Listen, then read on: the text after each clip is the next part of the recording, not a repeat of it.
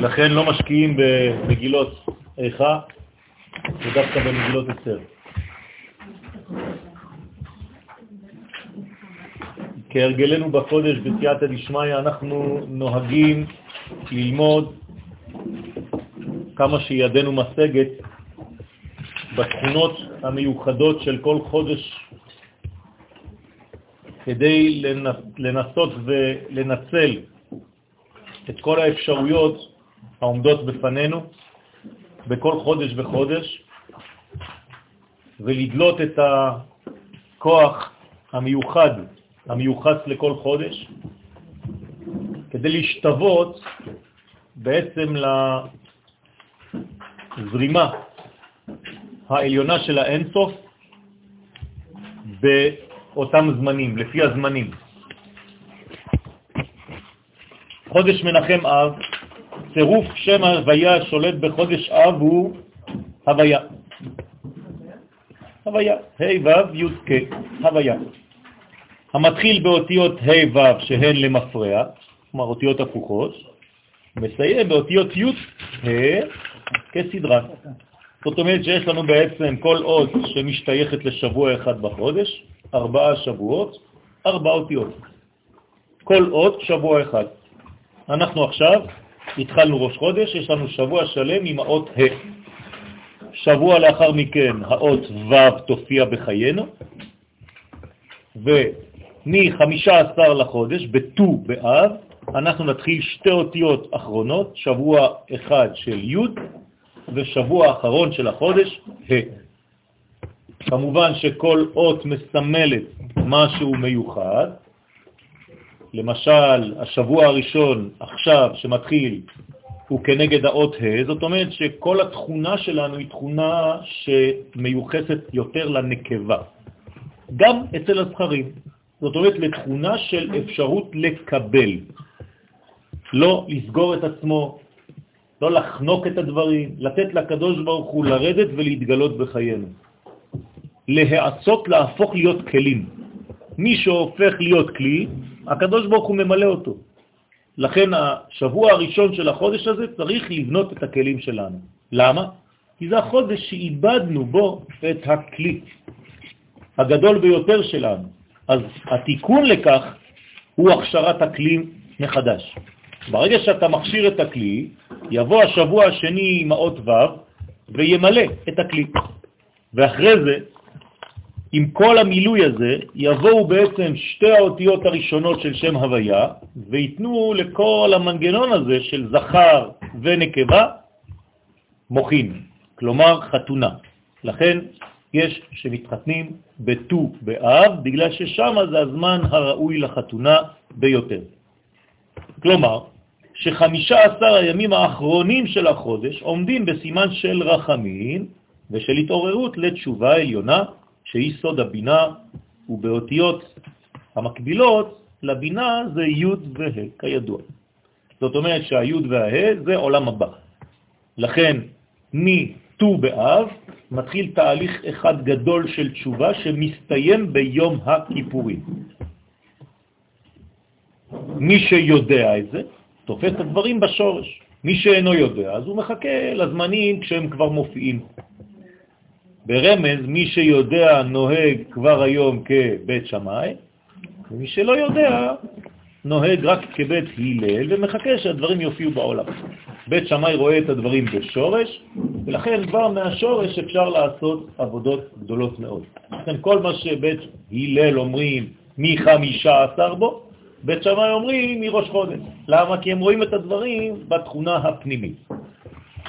היות ואנחנו בראש חודש, עכשיו מתחיל הבניין, ומי שיש לו עיניים בראשו ושכל בקודקודו, כן, יתחיל להבין את הדברים מעכשיו. אז הנה, יש לנו כמה אינפורמציות חשובות שקשורות לחודש אב. כתוב בספר יצירה פרק ה', המליך אות ט' בשמיעה. כלומר, התכונה המיוחדת של החודש הזה היא שמיעה. לשמוע זה לא רק לשמוע באוזניים, זה להבין. שמעת, הבנת. זאת אומרת, כדי לשמוע צריך להיות בהאזנה. כלומר, בריכוז, אותו דבר כמו כלי. לכן האוזן דומה לאיזה אות? איך מציירים אוזן? כמו אות ה'. זאת אומרת שאמרנו שאנחנו מתחילים באות ה', אז החודש הזה כולו מיוחס לשמיעה. תשמע מה שאומרים אליך. תקשיב, תהיה כלי קיבול. קודם כל תקשיב ותשמע. עכשיו, זה לא מספיק. אריה בעולם, כלומר המזל של החודש הוא אריה, שיש בו תכונות מאוד מאוד מיוחדות של גבורה. הגמטריה, הערך המספרי של אריה זה גבורה. ואב בשנה, כלומר זה החודש שנקרא אב, וחוליה שמאלית בנפש, כלומר הכליות. הכליה השמאלית היא האיבר הקשור לחודש שלנו. זאת אומרת שבחודש הזה יש לנו בניין מיוחד שיש לו כמה אלמנטים מיוחדים. מצד אחד יש לו בניין שקשור לאוזניים. מצד שני יש לנו עניין שקשור למזל אריה. מצד שלישי יש לנו את האות ט', לא לשכוח שהאות ט' היא המיוחסת לשמיעה, וכמובן כל זה עם החוליה, כן, בארמית, בעברית ישנה, כליה שמאלית. בסדר? והשבט המיוחס לחודש הוא שבט שמעון. למה שמעון? כי פשוט זה קשור לשמיעה, יפה. סליחה? כן, כן, בטח. זאת אומרת שהקדוש ברוך הוא ברא את כל עולמנו דרך אותיות, נכון? אז כדי לברוא את החוש הזה של השמיעה, הוא השתמש באות איך הוא עשה את זה? לא יודע. זאת אומרת שאת צריכה לחשוב על האות ט' בחודש הזה, והאות ט' יש לה את האנרגיה של כל החודש. כלומר, כל החודש הזה האות ט' משוטטת ביקום, ומי ששולב ולוקח ממנה, שואב אותה, אז הוא יכול להיבנות בטוב. זאת אומרת, לקחת את הט', שאם חז ושלום הוא לא טוב, אז הוא הופך להיות ט' באב, כפי שאנחנו מכירים אותו היום, או טוב באב, כפי שהוא צריך להיות באמת. נכון, אבל הבניין שלה, כן, הוא יכול להיות או לכאן או לכאן. יעקב אבינו דאג שיהיה בבנים שלו את האות ט', ואחרי בדיקה הוא ראה שאין. אז הוא אמר שמא יש בהם חטא. חטא וט' לא מופיע, כן, לא מופיעות האותיות האלה בשבטים של בני ישראל. כלומר, לא היה בהם חטא. אז זה לפן השלילי. לפן החיובי, יש גם בחטא וגם בטט אפשרות לנצל את זה ולבסס את זה לצד חיובי. יש להזכיר כי הימים בהם תרו המרגלים את הארץ, את ארץ ישראל, היו ימי תמוז ואב. זאת אומרת, אנחנו בעיצומם של הימים בהם המרגלים היו מסתובבים וחושבים רע על ארץ ישראל. והם פגמו בתחילה בחוש הראייה, בחודש תמוז, כי שם התחילו, כדכתיב, ויראו את הארץ ויניעו את לב בני ישראל. זאת אומרת, הכל התחיל מראייה שלילית, ואז הם הניעו את ליבם, את ליבותם של בני ישראל, אבל זה לא הפסיק בכך. בנוסף לכך, פגמו גם בחוש השמיעה בחודש אב, בהוצאת דיבה על הארץ. כדכתיב, ותישא כל העדה ויתנו את קולם. זאת אומרת שגם הראייה שלהם הייתה מקולקלת, זה הסתיים בדיבור שהתקלקל בהוצאת לשון הרע, דיבה על הארץ, וכמובן במעשה שלילי שמנע מבני ישראל מלהיכנס לארץ ישראל. ועד היום אנחנו בוכים על מה עבדה הארץ. על עוזבם את תורתי. מה זה על עוזבם את תורתי לפי זה? שתורתי של הקדוש ברוך הוא זה שעם ישראל יבוא לארץ ישראל, והם המציאו לעצמם מנגנון אחר, שעדיף להיות באמריקה. היה משהו שלא נפגם בחטא הנרגים, ששם מושרש הטיפול בעצם? כן, תמיד בכל חטא יש יסוד פנימי שנשאר נקי, טהור, שמשם אפשר להיכנס חזרה. היסוד הטהור הוא בעצם אותה נקודה שמשם דווקא התחילה. זאת אומרת שיש בכל מדרגה חלק שנשאר זה נקרא עצם הלוז של אותו מקום, של אותה מדרגה, ומשם אפשר להיבנות מחדש. כמו הכותל המערבי היום, שהוא עצם הלוז של בית המקדש. איך הקדוש ברוך הוא הולך להחיות את המתים? על ידי עצם הלוז. איך הקדוש ברוך הוא עתיד לבנות את בית המקדש השלישי? על ידי הכותל המערבי. תשאלו אותי איך זה יהיה בפועל, לא יודע. והנה, על מנת לתקן את שני החטאים הללו, אנו מבקשים, הטה אלוהי אוזניך ושמע, וכך עיניך וראה. זאת אומרת שאנחנו משתמשים בשמיעה האלוהית ובראייה האלוהית כדי לתקן את השמיעה ואת הראייה שלנו. במילים אחרות, ברגע שאני אשמע כמו שהקדוש ברוך הוא שומע, ואראה את המציאות בעיניים האלוהיות, העולם שלי יהפוך לעולם מתוקן. כל עוד ואני לא משווה בהשוואת הצורה את עיניי ואת אוזניי לשמיעה ולראייה האלוהיים, אז חז ושלום יש קלקול. כיוון שהשם יתברך שומע תפילותינו, אז הוא נותן לנו סימן אופטימי ראשון, מתי? בט"ו באב, בסימן יציאתן של בנות ירושלים לחול בקרמים, כן, לחול בקרמים, באמירתן, בחור שא עיניך וראה. כתוב במשנה, מה היו עושות בנות ירושלים? יוצאות וחולות בקרמים. מתי? בט"ו באב וביום הכיפורים. נעזוב את יום הכיפורים בינתיים, אבל בט"ו באב זה מה שהיו עושות הבנות. מי זה הבנות? זה רמז לשכינה, לתכונה הנשית שצריך לפתח בתחילת החודש, כפי שאמרנו מקודם. ומה עושות הבנות כרמז לתיקון ראשוני מיידי אחרי החורבן, אחרי תשעה באב? בט"ו באב מיד הן יוצאות ואומרות, סע נא עיניך וראה. מה זה סע נא עיניך? אל תסתכל בגובה שהיית רגיל עד היום, סע. כלומר, אם אתה לא מרומם את ראייתך למדרגה יותר פנימית, אתה בבעיה, ולכן אתה נופל כל הזמן. כל מי שנופל זה בגלל שהראייה שלו היא לא ראייה בגובה אלוהי. הוא יותר מדי מסתכם בראייה שכלית, ולכן הוא כל הזמן תקוע במעגל. הוא לא יכול לצאת מהמעגל הזה, כי המעגל הוא טבע.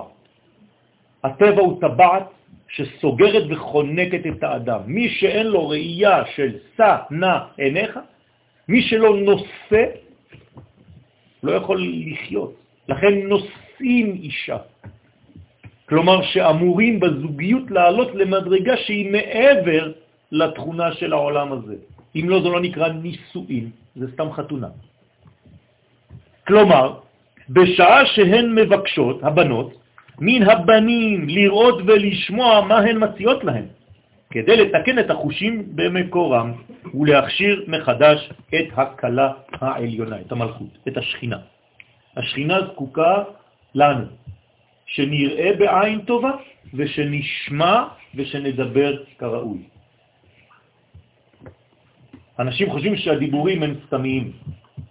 אני אספר לכם אנקדוטה פשוטה. לפני כמה חודשים הייתי בחתונה של אה, שחקנים, שחקני קולנוע מחוץ לארץ. במאים, שחקנים וכל מיני, כן, כאלה. אז אה, שם פגשתי איזה בחור יהודי בן 45, עדיין לא נשוי, והוא בא ואומר לי, שמעתי שאתה קצת מלמד וזה, כן, אמרתי לו, כן, מאיפה אתה? אומר לי, מעולם הקולנוע, בסדר. אמרתי לו, איך קוראים לך? אז הוא נותן לי את השם שלו. אמרתי לו, אתה מוכן להוציא שם? כי יש איזה מין אה, תקיעה שם בשם הזה. אז הוא אומר לי, למה? אמרתי לו, עכשיו כולם שומעים מסביב. אז אמרתי לו, בשם. שאני רוצה להוסיף לך, יש אפשרות אה, לפתוח משהו. הם שם התחילו לצחוק, עד כדי כך שאחד הבמאים, בסרט העכשווי שהוא עושה, הוא הכניס קטע בתוך הסרט שמשנים שם למישהו כדי שהוא יקרה לו משהו. בבדיחה. עברו חודשים, ברוך השם, הבן אדם התקשר אליי לפני שלושה ארבעה ימים, אומר לי, אני מזמין אותך לחתונה, והבטחת לי שאם זה עובד אז אתה רוצה ברכה, אז אני רוצה לתת לך ברכה מתחת לחופה. אמרתי לו, אבל בתנאי שתגיד לחבר שלך שיוסיף גם קטע בסרט, שבסוף זה עובד. זאת אומרת שהדיבורים הם חשובים ואנשים לא שומרים על הדיבור. אנחנו לא נותנים את המשקל האמיתי. בשבת אנחנו נדבר גם על העניין הזה, כי בפרשת מטעות ומטעה, הדבר העיקרי שבולט בראש ובראשונה בתחילת הפרשה זה כוח הדיבור. ככל היוצא מפיו יעשה. זאת אומרת, מה שיוצא מהפה שלך זה מה שקורה. תיזהר איך שאתה מתנהל. הדיבור זה דבר, זה ממשות. ולכן מי שלא שולט על הדיבור שלו, הוא מזלזל בדברים והוא זורק. וכל פעם שחז ושלום הוא זורק מילים סתם באוויר, עוברים מלאכים, כוחות, אישיויות, ואומרים אמן למה שהוא אומר. אז עדיף לומר דברים טובים כדי שהאמן יהיה על דבר טוב. בהקבלת חודשי השנה לקומת ראשו של האדם. עכשיו, אם ניקח רק, רק את ראש האדם, אתם רואים שהראש הוא מלא בכל מיני איברים קטנים. אז אם אני רוצה לייחס חודשים רק לראש, אז האריזה עשה לנו את הדבר הזה, זכותו תגן עלינו אמן, מגלה לנו האריזה שחודשי תמוז ואב מיוחסים שניהם לשתי העיניים. העין הימנית לחודש תמוז והעין השמאלית לחודש אב. זאת אומרת שיש לנו עכשיו שתי אינפורמציות. אמרתי מקודם שהחודש שייך לשמיעה, ועכשיו אני רואה שהאריזל נותן לנו אינפורמציה חדשה, שיש גם קשר לעין, לראייה. אלא שאם העיניים נפגמו, חז ושלום, איך אפשר לפגוע בעיניים ולפגום בעיניים? על ידי ראיות אסורות. על ידי דברים שהם לא בריאים, כי העין זה רק מראה בשביל הנשמה, בשביל המוח. מה שאנחנו רואים בעין זה נחקק בפנים, קשה לסלק אחר כך אינפורמציות שהעין ראתה, תאמינו לי. ולכן צריך מאוד מאוד מאוד להקפיד ולהיזהר מה מסתכלים ומה רואים. לכן, בגלל שהעיניים נפגמו, חז ושלום, מתקיים הפסוק המופיע במגילת איכה. על זה אנחנו בוכים. עיני, עיני יורדה מים. כלומר, התחלנו לבכות, בגלל שלא ידענו לראות את המציאות כראוי. אז מה קרה לנו עכשיו? אנחנו בוכים כבר אלפיים וכמה שנים? חמש מאות שנה. מחורבן בית ראשון, אני לא מדבר על חורבן בית שני. חורבן בית ראשון בכלל, זה העיקר. חורבן בית שני לא הייתה שכינה בבית שני כמו שהיה בבית ראשון. כלומר, העיקר של הפגם זה בית ראשון, רבותיי. בשעה שהן מתוקנות, עכשיו אני צריך לתקן את העיניים, אז יש לי בעצם אינפורמציה כפולה, גם תיקון האוזניים בחודש הזה וגם תיקון העיניים בחודש הזה. אז מה יאמר? כי עין ועין יראו בשוב השם ציון. כלומר, יש אנשים שיזכו לראות כשהקדוש ברוך הוא מחזיר שכינתו לציון. ויש כאלה שלא יראו שום דבר, כרגיל. יש אנשים שחיים באור, ויש אנשים שהולכים בחושך ומגששים באפלה. על זה אנו מתפללים בכל יום, ותחזנה עינינו בשיוחה לציון ורחמים. למה צריך להתפלל כל כך הרבה? הרי זה חמש פעמים אומרים את זה ביום, נכון? שלוש תפילות ועוד שתי חזרות, כדי לתקן את מה שעיוותנו בחושי הראייה והשמיעה. נראה שיש אנשים שלא רואים כשהקדוש ברוך הוא מחזיר שכינתו לציון. אז כל הזמן צריך להתפלל, ותחזנה עינינו. הקדוש ברוך הוא תכניס אותי בין אלה שכן רואים. לא בכדי, חותם את התורה במילים לעיני כל ישראל. המילים האחרונות בתורה, כסימן ברור לגמר התיקון. מתי בעצם התורה מסתיימת? מתי נסיים את כל ההיסטוריה בעצם של עם ישראל? שהעיניים שלנו יוארו מחדש, כלומר העיניים של כנסת ישראל, של השכינה המכונה דלה וענייה. בינתיים היא דלה וענייה, שכידוע, סליחה? בוודאי שזה יקרה. על ידי מה? על ידי זה, קודם כל, שאנחנו באים ללמוד ומבינים שצריכים עכשיו, בחודש הזה, לתקן את העיניים. קודם כל, דבר ראשון, לתקן את העיניים. מה פירושו של דבר לתקן את העיניים? אני לא מדבר רק ברמה הפשוטה של לא לראות דברים אסורים. אני מדבר ברמה יותר עקרונית, יותר פנימית, להפסיק לראות רע בכל דבר. צריך להתחיל לראות טוב בכל מה שיש. להפסיק כל הזמן רק למצוא את מה שלא טוב בשני, באישה, באיש, בילד. להתחיל לראות את הטוב שיש. זה גישה, גישה מחודשת למציאות. זה מקנה לנו, ואחרי זה חינוך וחינוך וחינוך לכל ישראל, ברוך השם, דברים טובים. שכידוע, האותיות דל מקבילות לחודשי תמוז ואב. איך? במילוי שם אדני. כלומר, אם אני פותח את השם הזה, אדון, כן? בפריסתו על י"ב חודשי השנה באופן כזה, אתם רואים את א' כתבתי א', אחרי זה ד', נ' וי', זה שם אדון, ברוך אתה אדוני למדני חוקיך. אז אם אני עושה ככה, אתם רואים שאני מתחיל באלף, ניסן, ניסן, יר, סיוון, תמוז, אב, דל. הבנתם? כיוון שלעת עתה נמצאים שני החודשים תמוז ואב בחיסרון גלוי, אז קדושתם, בחיסרון גילוי קדושתם המקורית ובדלותם הזמנית, כי זה הכל מוגבל בזמן, הרי אנחנו לא נשאר במצב כזה כל החיים שלנו. הדברים הולכים ומשתנים, זה מובטח לנו בדברי הנביאים שהימים האלה הופכים להיות ימים של שמחה. גם היום, תשעה באב זה יום מועד, נכון או לא? לא אומרים תחנון בתשעה באב, נכון? קראו עליי מועד, נכון? קרא עליי מועד, ישבור בחוריי. זאת אומרת, אנחנו אומרים את זה במגילת איכה, היום הזה נקרא מועד. אז לפעמים מועדים בשמחה, לפעמים מועדים לשמחה. כן, אז עד עכשיו מעדנו, כן, נפלנו, אבל בעזרת השם הדברים הולכים להתתקן. לכן בינתיים החודשים האלה, תמוז ואב, מופיעים דווקא בדלותם, הרי שעלינו מוטלת האחריות לתקנם ולגלות את יסודותיהם כפי שעלו במחשבת הבורא בעת יצירתם. כלומר, להחזיר את הדברים למקור. אנחנו גם כן בדבר הזה טועים. כל דבר שאנחנו רואים כנתון, אנחנו אומרים, זהו, זה ככה. כן? השבוע חלה הזכרה של מורי ורבי, כן? אבא שלי, זיכרונו לברכה, אז אה, נתתי שיעור באשדוד. אז נתתי שיעור על העניין הזה של המוות ושל החיים. אז רוב האנשים, כן, אמרתי באמצע השיעור, לא עלינו ולא עליכם. אז קם איזה עורך דין אחד שם, חכם באופן מיוחד, ואמר לי, למה אתה אומר לי לא עלינו ולא עליכם? הרי כולם הולכים לשם. אמרתי לו, זאת טעות. אתה עכשיו התרגלת שכולם מתים, אבל זה לא מצב אידיאלי, זה מצב לא נכון. העולם לא נברא כדי שאנשים ימותו. המוות התחיל כשטעינו. כי ביום אכולך ממנו, מות תמות. אבל אם לא היית אוכל, ואכל מעץ החיים, וחי לעולם. אז למה אתה צריך למות? אז פתאום נפל לו האסימון, הוא מרצה. הוא אמר לי, וואי, וואי, הרסת לי את כל הבניין שלי, אני צריך לחשוב מחדש על הכל. אמרתי לו, ברוך השם, בשביל זה לומדים. והעובדה, כן, העבודה לתיקונם עוברת דרך תיקון חושי הראייה והשמיעה שלנו. זאת אומרת, אם אני לא מסכים, לא מקבל את זה כנתון, אלא אני רוצה לתקן את הדבר הזה, ואני יודע שאפשר לתקן, כי הקדוש ברוך הוא מבטיח לי שבסוף הכל מתוקן, ויש תחיית המתים גם. אז אני יכול להסתכל על המציאות בעין מחודשת. לכן אנחנו אומרים עוזר דלים. מה זה עוזר דלים? הקדוש ברוך הוא עוזר לשני החודשים האלה, שבינתיים הם דלים. כלומר, בעזרת השם יתברך, העוזר לנו בשני החודשים המיוחסים לאותיות דל.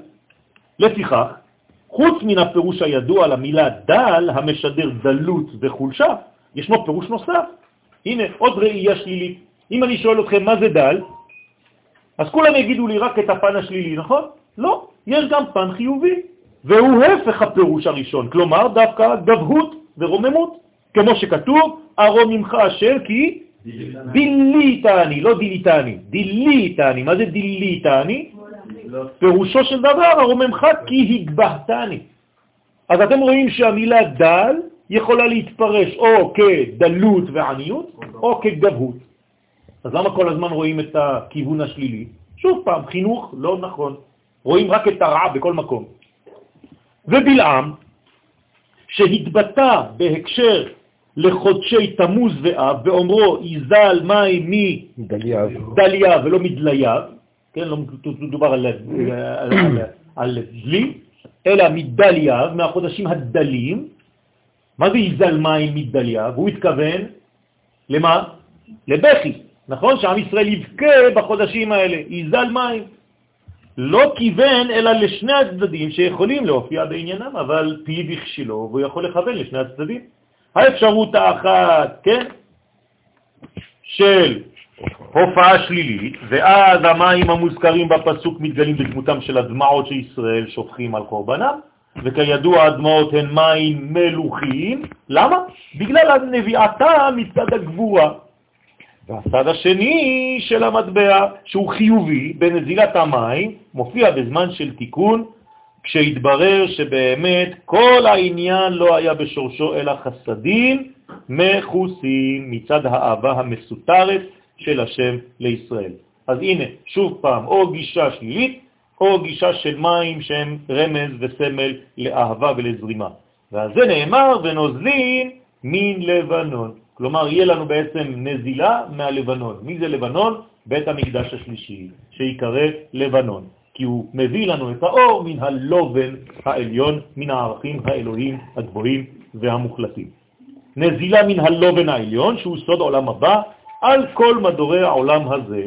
זאת ועוד, בשעה שתצורף האות תו, מאיפה לקחתי את האות תו? תסתכלו ברצף של האותיות, זה אחרי ד' ול' מופיע תו, כלומר לאיזה חודש היא שייכת? אלול, לחודש הבא.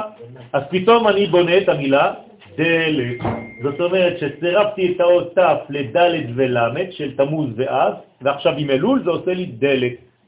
אז זה נאמר, דלת פתוחה לשווים, חודש התשובה. זאת אומרת, הפכתי את הדלות לדלת כניסה.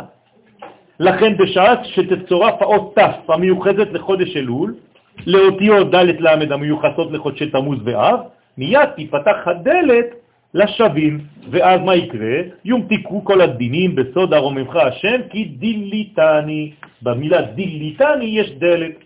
זאת ועוד, לשיטת רבי אליעזר, ביחס לתאריך של סיומו של המבול. רבי אליעזר אומר בגמרא מתי המבול הסתיים, יש מחלוקת. מה אומר רבי אליעזר? הוא אומר שהמבול הסתיים בראש חודש אב. מעניין. המבול הסתיים בראש חודש אב, כלומר היום, עכשיו. ברגע שאני מדבר איתכם, המבול הסתיים. נאמר שבאחד לחודש אב נראו ראשי ההרים, ככה כתוב בתורה. וזה סימן שמה? שראש חודש אב הוא תאריך אופטימי ביסודו. למה? כי הוא, מה הוא חותם פה? את תהליך המבול שהיה חורבן. זאת אומרת שאחרי חורבן, מתי מתחיל באמת הבניין?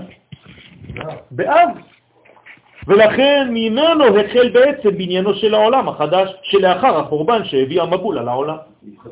זאת אומרת שהחודש הזה, שכולם חושבים שהוא שלילי לחלוטין, להפך, יש לו בניין חיובי. שוב פעם, במה זה תלוי? בגישה שלי לאותו כוח.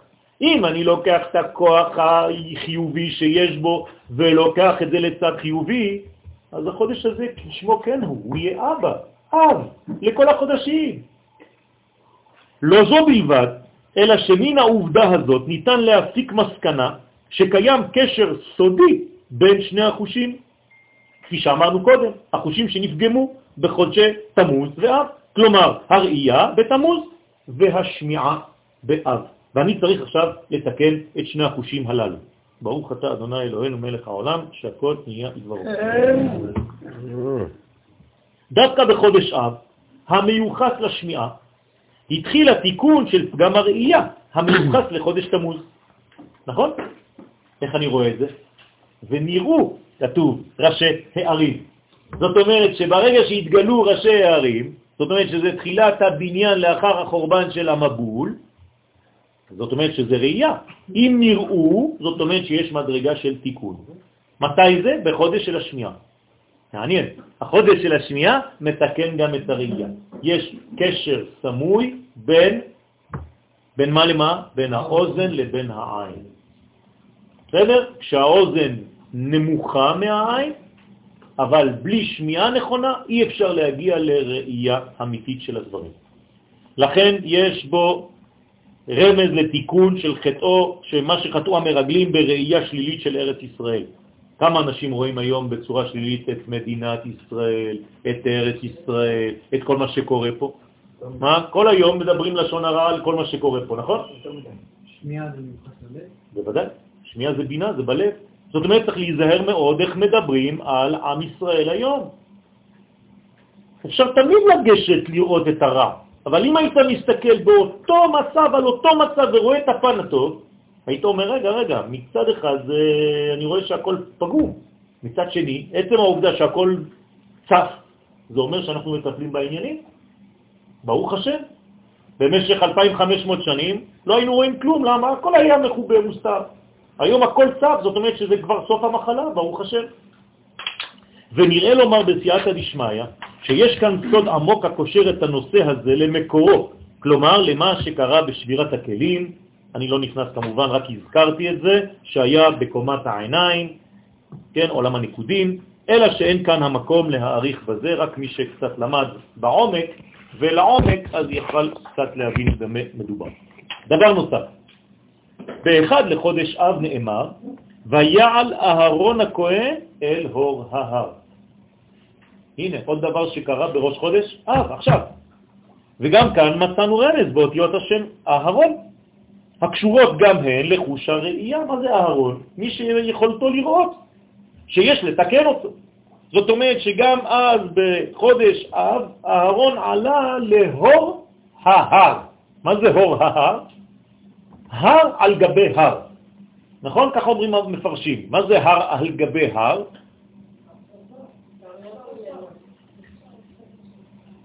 למה, למה זה, זה כל כך חשוב? אתם מכירים נבואה שמדברת על הר שצריך לעלות אליו?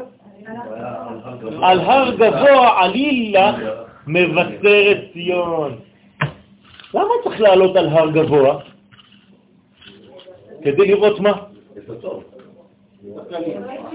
יותר כללי ויותר אמיתי. מי שלא עולה על הר גבוה, הוא לא יוכל לראות את מבשרת ציון. הוא ידבר רק לשון הרע על כל מה שקורה בחדשות.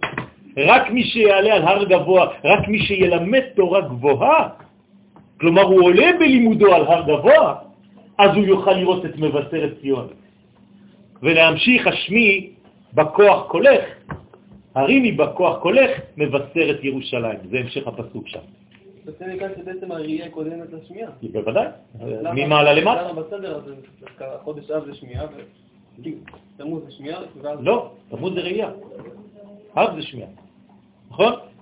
בספר שופטים, בספר שופטים מופיע רמז נוסף המחזק את דברנו, ושם נאמר, עכשיו תשימו לב, הבאתי לכם פה כמה פסוקים, שלושה פסוקים, ממש מבהיל. כן? בדרך כלל אנחנו לא לומדים מספיק נח, כולם לומדים תן, כן? מקסימום. הנביאים וכתובים, אפילו רק תורה, כן? ויהי אחרי מות יהושע. מה קורה כשיהושע מת? תראו מה אומר, כן, מה אומר התנ"ך. ויהי אחרי מות יהושע, וישאלו בני ישראל בשם לאמור, כלומר עם ישראל עכשיו איבד את שתי, שני האבות שלו, גם משה, גם יהושע. מי ינהיג? מה הם אומרים? מי יעלה לנו אל הכנעני בתחילה להילחם בו? כלומר, אנחנו עכשיו צריכים רמטכ"ל, לוחם. מי יעלה עכשיו ללחום? הרי מי היה לוחם? יהושע. ויומר השם, יהודה יעלה. למה יהודה? למלכות. כלומר, צריך מלך שהוא מבית יהודה, מבית דוד, רק הוא יכול להילחם. למי הוא אומר? מי? לבני ישראל. וישאלו בני ישראל. אז הם מקבלים את זה בנבואה, באורים ותומים, כן? ויומר השם יהודה יעלה, הנה נתתי את הארץ בידו, דווקא. מה עושה יהודה? ויומר יהודה לשמעון, מה הקשר? הולך לראות את שמעון. אחיו אומר לו, עלה איתי בגורלי ונלחמה בכנעני. אתה יודע מה? והלכתי גם אני איתך בגורלך. וילך איתו שמעון. מעניין מאוד. מה זה הסוד הזה? תראו איזה יופי. פירוש.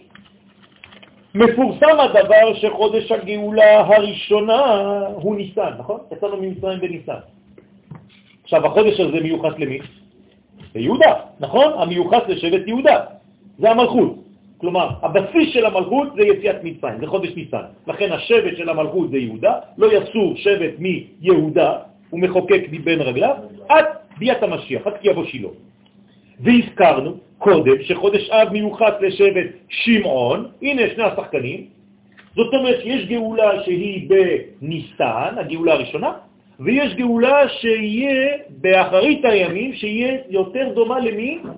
לאב, לחודש אב, לשמעון.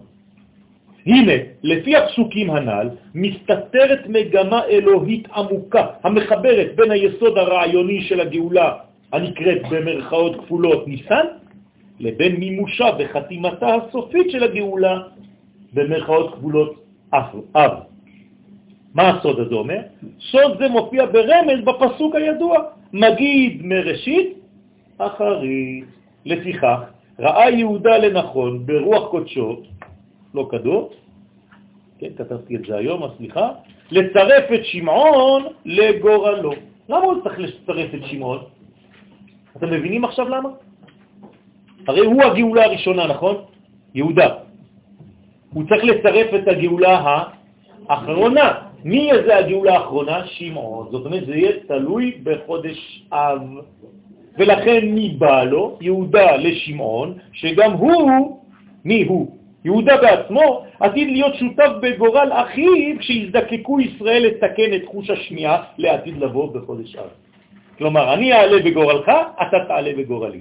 בזכות זה שאתה עשיתי חסד עכשיו לכבוש את הארץ אז, ביציאת מצרים, לעתיד לבוא, שמעון יבקש ממי? מיהודה. ומי זה יהודה? משיח, מלך המשיח.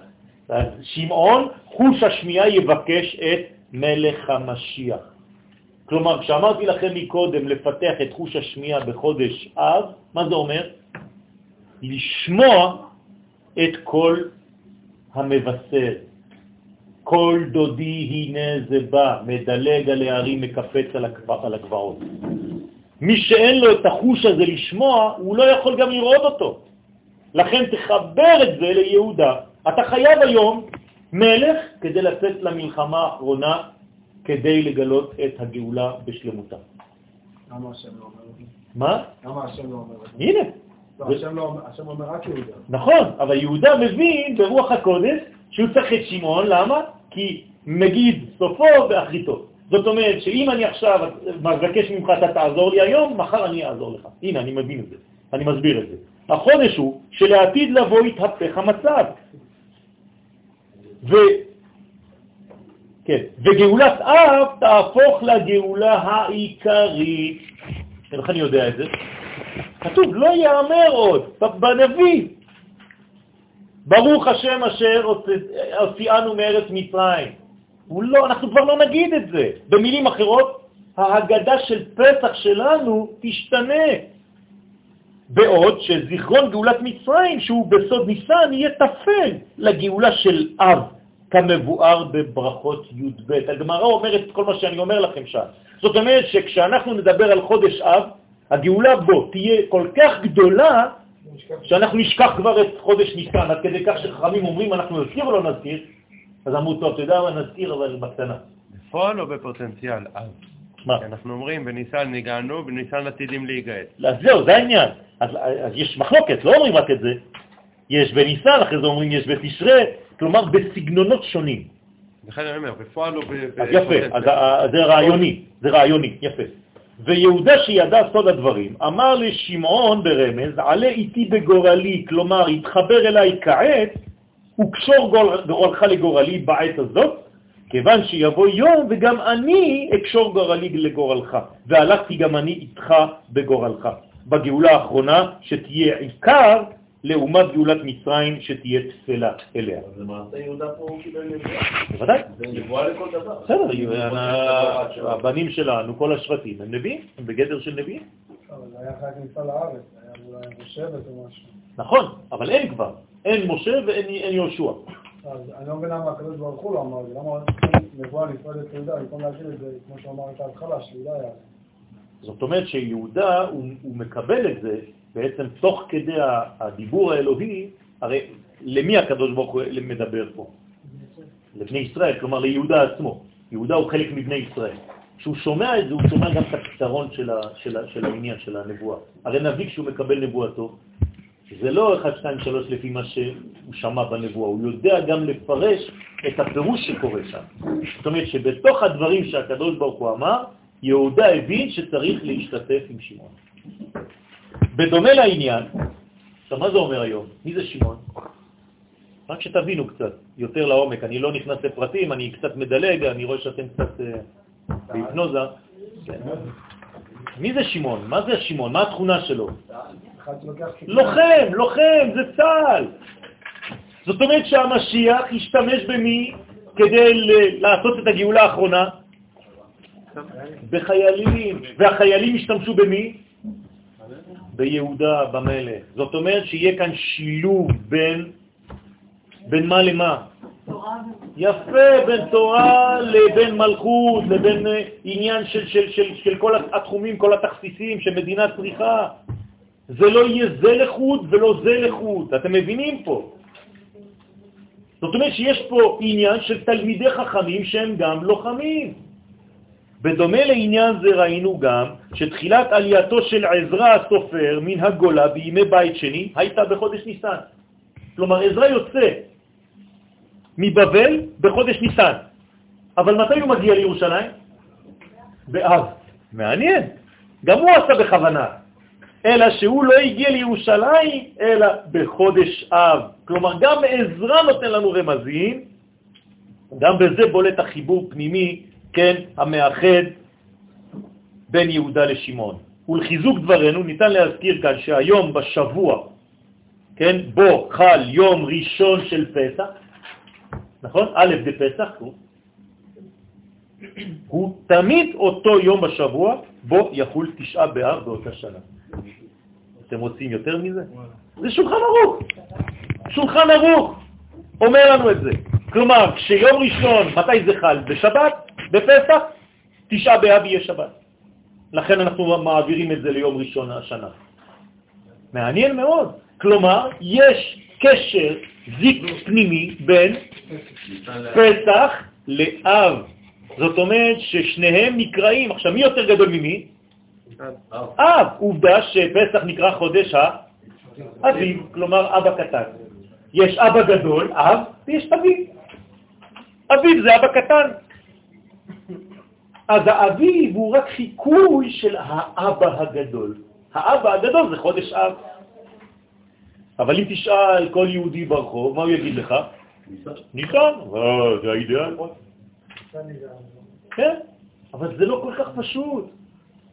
מי שבעצם רואה ביציאת מצרים אידיאל של גאולה, הוא חוטא לגאולה האחרונה. אתם מבינים את זה? זה מנטליות גלותית, רבותיי. לחשוב שניסן זה אידיאל של גאולה, זה גלותי מאוד. כי שם אתה פסיבי, אתה לא עושה כלום. עשו את הכל במקומך. ולא זו בלבד, אלא סימן בביצה, אני הולך עד לפה, עד הפרטים הקטנים, הביצה, שאנחנו מניחים על קערת הפסח, שהיא כידוע זכר לקורבן חגיגה, מופיע גם בתשעה באב, אלא שאז היא משדרת את הפן האחורי של העניין, כלומר את מאכל האבלים. מה אוכלים לפני הצום? ביצה. כלומר, אנחנו מזכירים את הביצה של קערת הפסח בערב של תשעה באב. תראו עד איפה זה סודי וגנוז. מי שלא מבין את זה, אז חד ושלום הוא נופל רק לביצה של האבלים. בידה. לא? יפה. השבת, שאנחנו בעצם דחינו את הצום, אנחנו עושים סעודה שלישית בשבת, איך? רגיל? רגיל. יותר מרגיל כתוב. מעלה על שולחנו כמו שלמה המלך. זאת אומרת, אתה צריך להביא מה שאתה יכול בסעודה שלישית השבת. אל תלכו לאכול בבית כנסת בסעודה שלישית השבת. אלא אם כן יעשו שם מעדן מלכים. תעשו שבבית שלכם תהיה סעודה שלישית השבת גדולה, כדי להיכנס לצום מתוך הכוח הזה של השבת. זה משנה את כל הראייה, רבותיי. זו הסיבה ללידתו של מלך המשיח, שהוא חייב להיות משבט יהודה. מתי? לא רק בחודש אב, בתשעה באב. המשיח נולד בתשעה באב, רבותיי. זה, קשור לגאולה, בוודאי. יש לו כוח גאולי גדול. עכשיו, עכשיו, אם חז ושלום הוא לא משתמש בכוח הזה, הוא כל הזמן בדיכאון. זה מה שאני אומר פה, זה אותו כוח, הרי זה ערך אבסולוטי.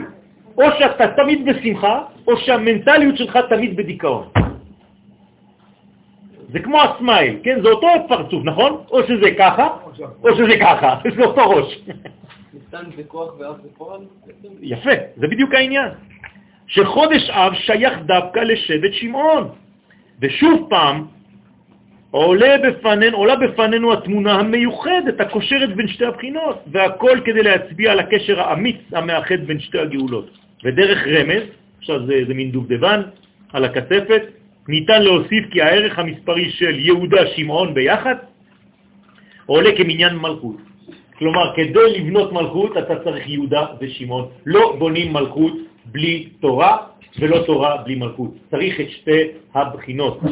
ועוד, שבפסוק הפותח את תהליך הגאולה נאמר, וירא השם כי שר לראות, אתם זוכרים? משה רבנו ליד הסנה, ותיבת שר, 260, שווה בערכה לערך המספרי של שני המזלות המיוחסים לחודש ניסן ולחודש אב, תלה ואריה. זאת אומרת, גם תלה של ניסן וגם אריה של אב עולים ביחד 260. אז מה זה כיסה לראות? משה רבנו ראה את כל זה ברוח הקודש. הוא ראה שהגאולה תהיה שילוב של יהודה ושמעון. חייבים להיות ביחד. מה שאמר משה לשם יתברך, שלח נא ביד תשלח, הרי שבתרגום יונתן מפורש כך, תשימו לב מה אומר תרגום יונתן, שלח נא ביד פנחס, שהוא אליהו הנביא, ואת עתיד למשתלח בסוף יומיה. כלומר, למה אתה רוצה שהגאולה תעשה על ידי, אומר משה לקדוש ברוך הוא? תשלח כבר עכשיו את מי? את אליהו הנביא, שהוא פנחס, פנחס הוא אליהו. מה זה אומר? אותו עניין. כלומר, אם אתה רוצה לשלוח בידי, תשלב איתי עכשיו את מי? את פנחס, כדי ששתי הגאולות תהיינה באותו כוח. ולכן אתם רואים מה שפנחס הלך לשאול את משה השבוע, שקראנו בשבת, נכון? מה הוא הולך לשאול את משה? על העניין, ההלכה. הוא שכח, משה שכח מה עושים. על בועל ארמית, כן? קנאים פוגעים בו. למה הוא הולך לשאול את משה? הרי פנחס יודע את ההלכה. מה הוא הולך לשאול את משה? הוא לא הולך לשאול אותו, הוא רק הולך להתחבר עם הכוח של משה כדי שיהיה שני כוחות בדבר הזה. גם כאן הערך המספרי של שני השמות יחד, פנחס, אליהו, עולה 208 ועוד 52 זה 260, שווה לערכו המספרי של תיבת שר, כי שר לראות. זאת ועוד, כשבאים להזכיר את שם השם, אסור לבטאו ככתיבתו, נכון? אנחנו לא אומרים י' כו' ושם זה, ככתבו, הוא הצירוף המיוחס לחודש ניסן, נכון? י' כו' זה ניסן. מה אתה אומר כשאתה רוצה לדבר על שם השם? שם? לא, שם הוויה, כשאתה מדבר עליו. אתה אומר שם הוויה. מה זה השם של הוויה? חודש אב. כלומר, אתה מסתכל על י' כ' ו' כ', ואתה אומר, זה נקרא שם הוויה. מעניין. עוד פעם אנחנו קושרים בין ההוויה של ניסן לבין ההוויה של אב. לכן כל פעם שאנו נפגשים עם השם הנכבד י' כו' במקום לבטו ככתבו, מזכירים אנו את הביטוי שם הוויה. ולמרבה הפלא, זהו צירופו של חודש אב. כמובן שלא מדובר בכל הסימנים הללו ביד המקרה, אלא במגמה פנימית ברורה לאחד בין שתי הבחינות של הגאולה. על דרך הסוד נסיים בעובדה שחודש אב כשמו כן הוא, פרצוף אבא. מה זה אב? אבא. מה זה אבא בקבלה? חוכמה. חוכמה. זה מסוגל לחוכמה עליונה. כלומר, אנחנו בחודש של חוכמה, רבותיי. ומה זה חוכמה? מה אומר שלמה המלך על החוכמה? החוכמה תחיה. כלומר, כל סוד תחיית המתים, מתי זה? באב. איך אני יודע? מתי הפסיקו המתים למות? בט"ו באב, כלומר באמצע חודש אב, בתוקף של החודש. כלומר, איזה סימן יש בחודש אב? מתי מדבר הפסיקו למות? של תחיית המתים. אתם מבינים? אז מה זה תחיית המתים? זה אבא. מה זה אב? אב זה בניין. אבות ובנים. זאת אומרת, זה אב טיפוס לכל הבניין של תחיית המתים. במילים פשוטות, מתי תהיה תחיית המתים של העתיד לבוא? בחודש? אב. עכשיו, מה זה תחיית המתים? זה לאו דווקא מייקל ג'קסון שקמים לך מהבית קברות, אלא שבחודש אב אתה כבר צריך להתעורר לתחייה. מה זה אומר? להתחיל לראות את החיים אפילו במקום שנמצא שם מוות. ואמרתי לכם כמה פעמים שזה כתוב על מה? על ישיבתו של מלך המשיח, אתם זוכרים? שמי ראוי להיכנס לישיבה הזאת? רק מי שמסוגל להפוך מוות לחיים. כלומר, מי שמסוגל להחיות מת. אז זה לא שיזרקו לך איזה מת על הרצפה, יגידו לך, תעשה לו איזה משהו, תקים אותו. אלא שאפילו דבר מת, סיטואציה מתה, אתה תראה שם אפשרות לבניין, ואתה תהיה אופטימי. שיטה של רבי עקיבא. יפה. זאת אומרת, גם אם אתה הכל אבוד, אתה אומר זה אבוד, אין יותר, אין, זה לא נכנס מפה, אין פה, זה סגרו לי משם, סגרו לנו מפה, סגרו לנו, הכל אבוד. אין דבר כזה. זה הבניין של חודש אב, שמסוגל להפוך את המוות לחיים. ולכן פרצוף אבא מכונה בספירות בשם החוכמה העליונה, שורש לכל היש, ובניינה הפנימי של המלכות, בסוד מה שנאמר, אבא יסד ברטה. כלומר, זה מוכ... בזוהר. בזוהר אומר שמי מבסס ובונה את המלכות? שעתידה לקום לישראל, החוכמה העליונה. אז מתי זה? אבא. אבא בונה את הבת שלו. הבת שלנו, הבנות שלנו, הגבר הראשון שהן ראו בחיים זה אבא שלהם. אז תמיד בתת מודע הן מחפשות מישהו שקצת מזכיר באיזה תכונות, אפילו פנימיות, גם אם הן מתקש... מתכחשות לזה בהתחלה, לאבא שלהם. ואותו דבר בבן. הבן, האישה הראשונה שהוא ראה, זה אימא. היחס האישי, האינטימי, היה עם מי? עם אימא שלו. הרי הוא יוצא מאותו איבר ויונק מאותו איבר אחר. אין יותר עמוק מזה, רבותיי, מבחינה פסיכולוגית זה עמוק מאוד. אז כל בן מחפש קצת את אימא שלו, וכל אישה מחפשת קצת את אבא. לכן בקבלה זה יסוד עמוק. אבא יסד ברטה, ומכאן שחודש אב הוא יסוד ושורש לכל בניין הנוקבה, המכונה גם בתואר כנסת ישראל. ובחוכמה זו גנוזים כל הכוחות הנחוצים לשכלולה. אני מסיים, סליחה? נוקבה זה הנקבה בארמית, כלומר הצד הנוקבי, כלומר כנסת ישראל כאישה של הקדוש ברוך הוא, שהיא מסוגלת לגלות אותו. האישה מגלה את הגבר. אני מסיים על דרך העבודה, כלומר, דה פקטו, מה אנחנו יכולים לעשות החודש הזה, אם כי כבר נתנו כמה נקודות. נסיים במנהג חכמי ישראל ז"ל, למעט בדיבורים בחודש אב. צריך לדבר פחות בחודש הזה. לא לדבר הרבה. הרב קוק כמעט ולא היה מדבר כל החודש עד ט"ו באב. אז הוא היה מתחיל לדבר. למה? לדעתכם למה?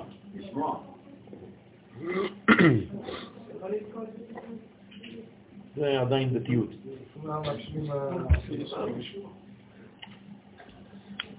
להשתוות למה שקורה בעולמות העליונים. הקדוש ברוך הוא הפסיק לדבר איתנו, איך אתה ממשיך לדבר? הרי הקדוש ברוך הוא שותק. זה המבול, זה הבניין והחורבן. מה זה חורבן? מה זה גלות? שהקדוש ברוך הוא מפסיק לדבר איתנו. אז איך זה שאתה מדבר כל כך הרבה פה למטה? מי שמבין ומתייחס ומזדהה עם השקט האלוהי שבאותה תקופה, לא יכול לדבר, רבותיי. הוא חנוק מבפנים.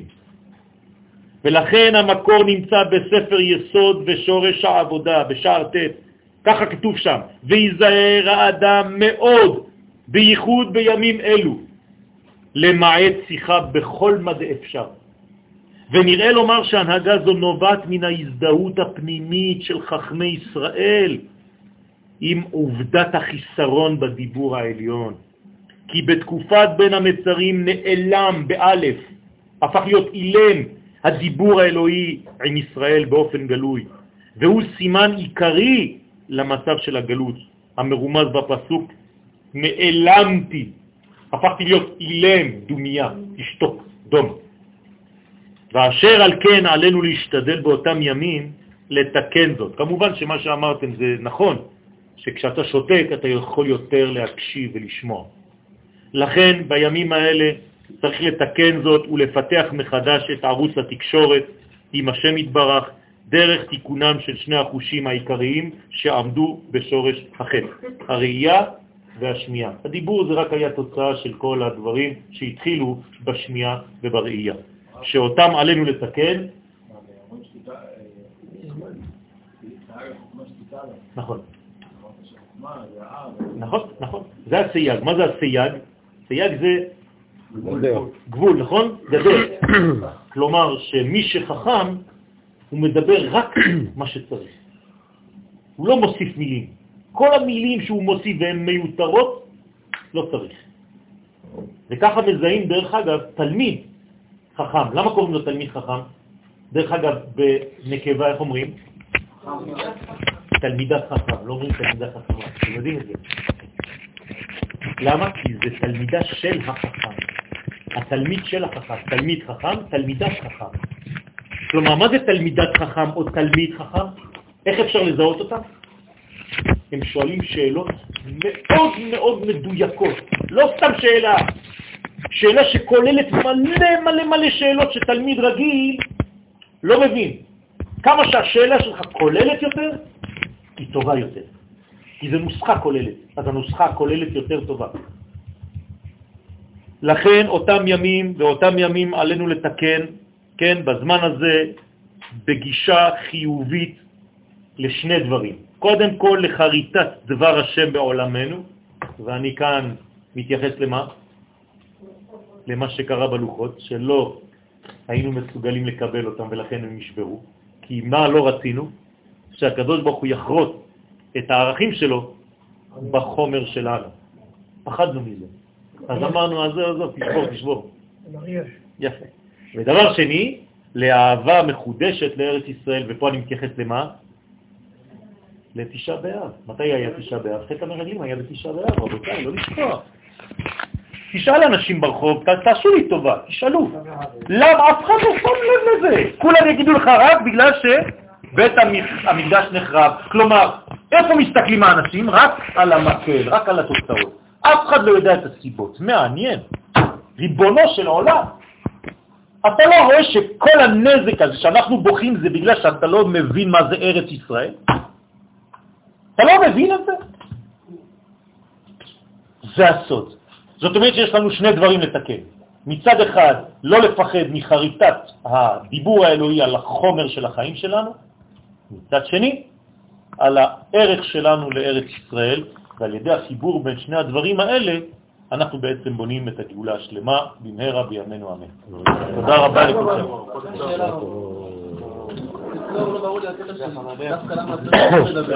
לא, תדבר. יש שאלה קטנה, למה לא לדבר? אמרנו שבניסן, מתגלה בעצם באב. נכון. בניסן יש מצווה לספר. נכון. נכון. עכשיו, המרגלים חטאו בעיקר בעושים דיבת על הדיבור. נכון. הלוחות, יש כמה לוחות שבכתב נשברו, בעצם מה שבא במקום זה... לכן מה אתה מסיק? מה אתה מסיק? אני מסיק שדווקא אני צריך כן לדבר. יפה. מתי? שתתקן את זה. זאת אומרת שזה רק זמני. זה רק זמני. כלומר, לא, לא, אתה קודם כל צריך ללמוד מחדש לדבר, וכשהדבר יתוקן, תתחיל לדבר. הרי איך קוראים לדברן הגדול? מי זה הדברן הכי גדול בהיסטוריה? הרי הוא זה שצריך בעצם ליישם את כל המגמה האלוהית בעולם, נכון? נכון? הרי מה באנו לעשות פה? לספר תהילת השם. אז מי יהיה ה top שב top של האנשים? זה שמסוגל ל... להסיח, קוראים לו מסיח. לא צוחק, אתם צוחקים? זה מסיח בן דוד, תשאלו מרוקאי. הוא לא יגיד משיח, הוא יגיד מסיח, מלך המסיח. סיר הסירים אסר לשלמה. טוב, רבי חנניה בן הקשה אומר, רצה הקדוש ברוך הוא לזכות את ישראל, לפיכך הרבה להם תורה ומצוות שנאמר, אדוני חפץ למען תצור יגדיל תורה ויאדיר.